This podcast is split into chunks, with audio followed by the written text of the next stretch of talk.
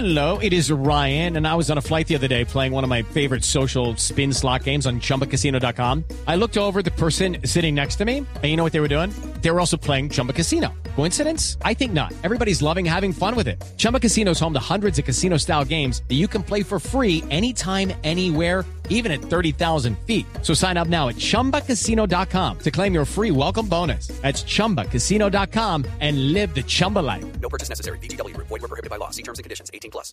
Abelardo de la Espriella es el eh, defensor del magistrado Jorge Ignacio Pretelt en el caso que le está siguiendo en este momento el Congreso de la República, cuando está a algunos días de definir el futuro de este integrante de la Corte Constitucional. Va a definir, como lo hemos dicho, si envía su caso a la Corte Suprema de Justicia, si lo declara indigno o si por el contrario anula el caso, como lo han pedido el procurador y lo ha pedido el senador eh, del Centro Democrático José Obdulio Gaviria. Doctor Abelardo de la Espriella, buenas tardes. Buenas tardes, Ricardo. Un saludo muy especial para todos ustedes. Lo que ocurrió el pasado jueves en eh, el Senado, ¿los deja tranquilos o los deja preocupados? Hombre, este ha sido un proceso en el que se han violentado las garantías mínimas, un proceso que está nulitado y viciado, un proceso que fue instruido por un representante que evidentemente buscaba catapultarse políticamente y que además fue presionado por Eduardo Montealegre y su segundo a bordo, Jorge Perdomo, cuando estaban en la fiscalía. También ha sido un proceso que ha sufrido una injerencia grosera, eh, deleznable por parte del gobierno nacional. Eh, es un proceso en el que le están cobrando a Jorge Pretel sus posturas ideológicas, un proceso en el que no hay una sola prueba contra Pretel porque ni seleccionó la tutela, ni la votó. De tal manera que nosotros estamos, por supuesto, esperando que se consume el atropello de aquí al martes, porque eh, imagínese uno en manos de un tipo como Mauricio Liscano, que es un lavaperro del gobierno nacional, pobre muchacho de eso, presionado por el presidente, pues no aguantará la presión y seguramente van a atropellarnos y a pasarnos esa planadora de las mayorías santistas por encima. Y tenga usted la absoluta certeza, y qué bueno que esto va a quedar grabado. En unos años, cuando Pretel sea absuelto de todos los cargos y se sepa a través de una sentencia judicial en grado de certeza que no estuvo comprometido en los hechos que se investigan, eso le va a salir muy caro al Estado colombiano en términos económicos y también a todos esos congresistas que han votado prevaricando, violando la ley, desconociendo el debido proceso. Este proceso de Pretel ha sufrido injerencias de todo tipo. Es lamentable lo que está ocurriendo en Colombia. El unanimismo que hay en torno al gobierno por la mermelada tiene al país sumido en un supor espantoso que una vez despertemos nos vamos a dar cuenta que hemos creado un monstruo y será demasiado tarde porque ese monstruo vendrá por todos nosotros a devorar. Por lo que le escucho, usted prácticamente da por descontado que, que el magistrado Pretel será suspendido el próximo martes. Hombre, eh, mire cómo han hecho todas las cosas.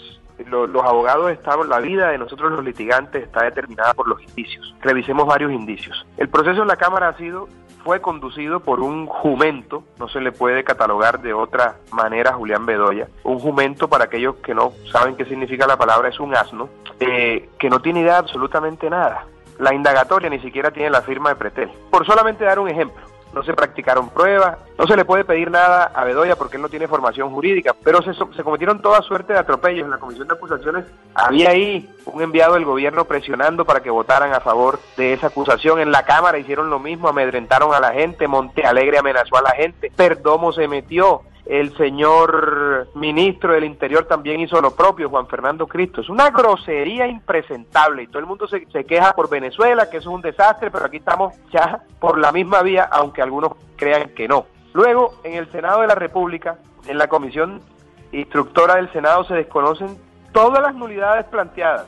Se desconoce todo el vicio que tiene el proceso y ratifican el entuerto que armó el, el, personaje este siniestro, oscuro e ignorante de Bedoya en la Cámara de Representantes. ¿Por qué? Por presiones políticas. Luego, el señor Liscano aprueba todos los impedimentos, los niega los impedimentos y las recusaciones en no, eso no tiene fundamento, no se aceptan las recusaciones. Gente que ha prejuzgado a Pretel antes de llegar al proceso. Mire, lo más grave es que no haya un juez imparcial. ¿Cómo demonios puede ser un juez imparcial cuando ha emitido juicios de valor sobre el expediente y la persona que está procesando? Eso nunca se había visto. Se pasaron por la faja eso también. Entonces yo no soy tonto para no percatarme de esos indicios y saber que lo que va a haber el mate es una masacre. Pero yo le he dicho a Pretel, mejor, entre más atropello, entre más tropelía, entre más infamia, entre más desconocimiento del derecho, es mucho mejor para nosotros.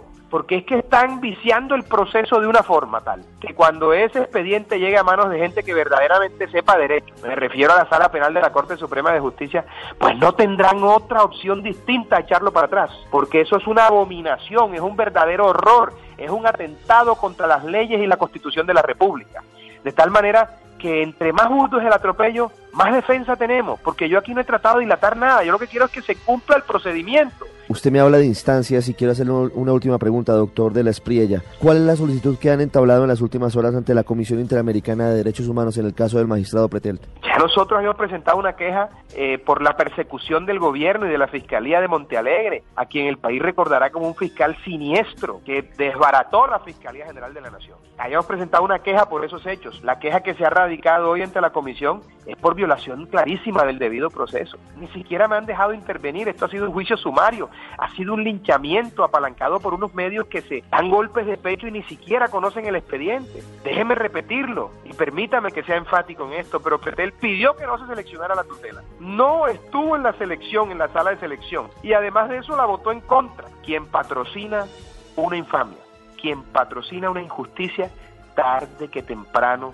será víctima de una aún mayor. Entonces, hombre, olvídense de la tal paz. En Colombia no va a haber paz nunca porque ese es un país enfermo, ese es un país que quiere sangre, ese es un país que vive del odio, el resentimiento, pero sobre todo que no respeta las formas propias de un procedimiento penal, cosa que es muy grave, porque eso es lo que diferencia a un régimen tiránico de una democracia legalmente instituida. Doctor Abelardo de la Esprella, muchas gracias. Muchas gracias a ustedes por la invitación y un abrazo muy especial para todos. En el Senado de la República se está jugando uno de los momentos más importantes, sobre todo para enviar un mensaje a los colombianos en torno a que los altos funcionarios del Estado no están cubiertos por impunidad. Hay una investigación muy seria que ha avanzado desde la parte política y también desde la parte judicial en contra del magistrado Jorge Ignacio Pretelt quien eh, es integrante de la Corte Constitucional y quien habría estado involucrado en, en un presunto hecho delictivo de concusión al haber presuntamente pedido 500 millones de pesos para torcer un fallo de tutela en ese alto tribunal. El Senado de la República está a punto definir el futuro del magistrado Jorge Ignacio Petel y por eso llamamos al presidente del Congreso de la República para que nos cuente qué ha pasado hasta el momento en estas sesiones y qué viene la próxima semana. Senador Mauricio Liscano del Partido de la U, buenas tardes. Buenas tardes Ricardo, un saludo muy afectuoso y especial a todos los oyentes. En la sesión del pasado jueves hubo denuncias desde algunos sectores, sobre todo del Partido de la U y de la Alianza Verde, indicando que habría algunos intereses en dilatar el caso, porque hay 63 recusaciones que interpuso la defensa del magistrado Pretelt y otro tipo de incluso nulidades que ha solicitado el Procurador General de la Nación alegando que se están violando los derechos del magistrado Pretelt. ¿Cómo transcurrió esa primera jornada? Bueno, lo primero es que nosotros todavía no vamos a adelantar el juicio Simplemente el objetivo de lo que vamos a hacer es desaforar a Petel, es decir, permitir o no permitir, depende de lo que decía la plenaria del Senado, que le quiten el fuero. Luego, si eso sucede, Petel sería juzgado o por la Corte Suprema de Justicia por delitos comunes o por el mismo Senado de la República, lo que se llama el juicio de intimidad.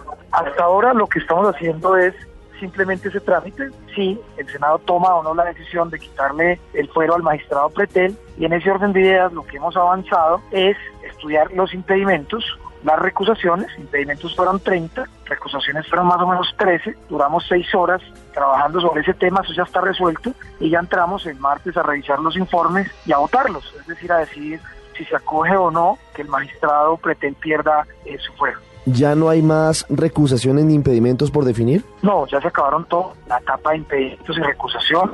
Ya entramos directamente a la presentación de los dos informes y de las dos nulidades. Una nulidad que ha presentado el señor procurador Alejandro Ordóñez, una nulidad que ha presentado el senador José Obdulio Gaviria y un informe mayoritario que pide la acusación de Pretel y un informe pues, minoritario que dice que no. Entonces entraremos con las nulidades y después con los informes. ¿Qué viene después de que estudien eh, las nulidades y los informes, senador eh, Liscano? ¿Viene la votación? ¿Esa votación es pública? ¿Qué porcentaje de número de, de votos tienen que darse para que eventualmente el magistrado Pretel pierda su fuero sea declarado indigno y eventualmente su caso pase a la Corte Suprema de Justicia? La prohibición de la mesa directiva va a ser pública para todos los colombianos y de darse pues negativa, pues el magistrado, o de aceptar las nulidades, pues el magistrado sigue en su, en su cargo. De darse positiva, pues el magistrado se separaría inmediatamente, quedaría suspendido hasta tanto en cuanto se le lleve proceso penal en la Corte Suprema y su juicio disciplinario en la, en la plenaria del Senado.